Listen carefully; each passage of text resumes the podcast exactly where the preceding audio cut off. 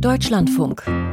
Corso. Kunst und Pop. The Dude von Quincy Jones, Rod Temperton und Patty Austin. So lesen sich Texter und Komponisten auf dem Album von 1981. Im 21. Jahrhundert, da könnte demnächst der Planet Erde als Co-Autorin genannt werden. Eine Idee, die für Klimaschutzprojekte bis 2030 100 Millionen Euro sammeln soll. Ist das jetzt eine poetische Idee oder moderner Ablasshandel für das gute Popgewissen? Christoph Möller ist der Frage mal nachgegangen. Man hört es nicht wirklich, aber diesen Song Line in the Sand haben nicht nur Brian Eno und Hot Chip geschrieben, sondern auch die Erde. All the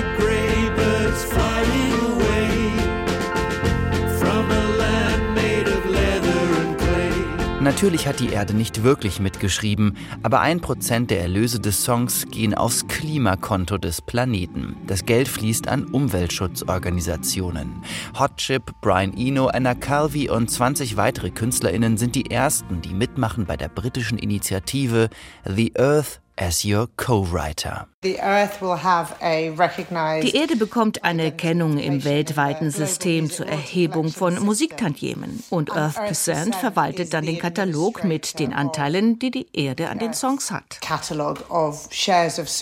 Das sagt Kathy Runciman. Sie und Brian Eno haben die Organisation Earth Percent gegründet. Mit Geld aus der Musikindustrie wollen sie das Klima schützen. Bis 2030 sollen so gut 100 Millionen Euro zusammenkommen. In Deutschland ist es technisch kompliziert, die Erde als Songschreiber in den Credits anzugeben. Bei der Verwertungsgesellschaft GEMA können nur reale Personen als Songschreiber gemeldet werden. Möglich sind aber Pseudonyme. Wir wissen natürlich, dass das ein kreatives Konstrukt ist, die Erde als Co-Autorin. Aber die Idee hat viel Schönheit an sich.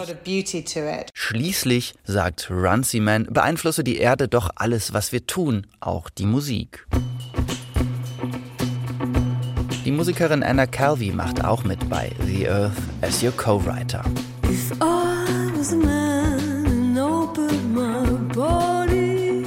Für Anna Calvi ist die, wenn man ehrlich ist, sehr kleine Spende für den Klimaschutz nicht einfach eine Kompensation für CO2-intensives Touren, sondern ein Weg, sich etwas weniger hilflos zu fühlen. Denn hilflos fühle sie sich schon, wenn sie sieht, wie die britische Regierung das Thema Klimaschutz gegen die Wand fährt. This is what I think artists have always Künstlerinnen versuchen mit ihrer Kunst Lösungen zu finden für die Probleme in ihrem Leben. Das ist es auch, was wir hier versuchen. Je mehr über das Thema gesprochen wird, desto größer wird der Druck auf die Menschen, die die Macht haben, Dinge zu verändern.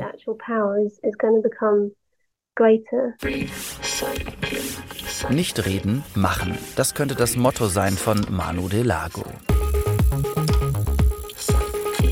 Im Sommer geht der österreichische Musiker und Schlagzeuger in der Liveband von Björk auf Recycling-Tour mit dem Fahrrad. Von Innsbruck nach Amsterdam bis zu 120 Kilometer am Tag fährt er dann mit seiner Band von Club zu Club. Der erste Gedanke war eigentlich, die, die Mobilität zu verbessern, also in dem Fall mit dem Fahrrad zu fahren, weil es ja viel weniger bis gar keinen CO2-Ausstoß fabriziert.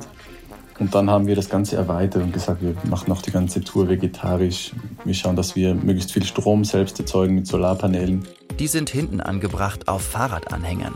Die Energie, die so tagsüber gespeichert wird, reicht für die LED-Scheinwerfer für das Konzert am Abend. Das Ziel ist, so grün wie möglich zu touren und dadurch auch möglichst viele Leute zu inspirieren und zu erreichen und, und ja, möglichst mehr Leute dazu zu bewegen, einen nachhaltigen Alltag zu gestalten.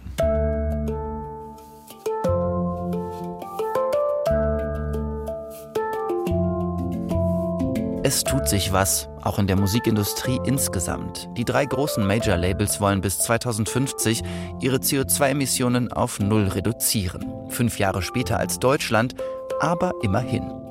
Earth Percent und die Recycling-Tour von Mano de Lago sind zwei ambitionierte Beispiele, wie MusikerInnen das Klima retten wollen.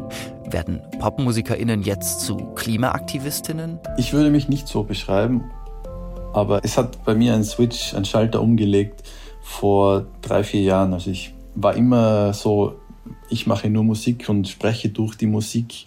Aber je mehr ich in der Öffentlichkeit stehe, desto mehr habe ich auch eine Verantwortung und das Thema Klimaschutz ist mir persönlich sehr wichtig. Klimaaktivismus. Anna Calvi findet es seltsam, dass das Wort so negativ konnotiert ist. Ich hoffe, dass das Wort Klimaaktivismus mit dem Wort Feminismus gleichgesetzt wird. Im Sinne von, wie kann man nicht feministisch sein? Wie kann man nicht wollen, dass Frauen gleichberechtigt sind?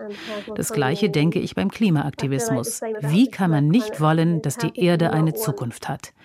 Ich möchte, dass wir alle selbstverständlich KlimaaktivistInnen sind. practice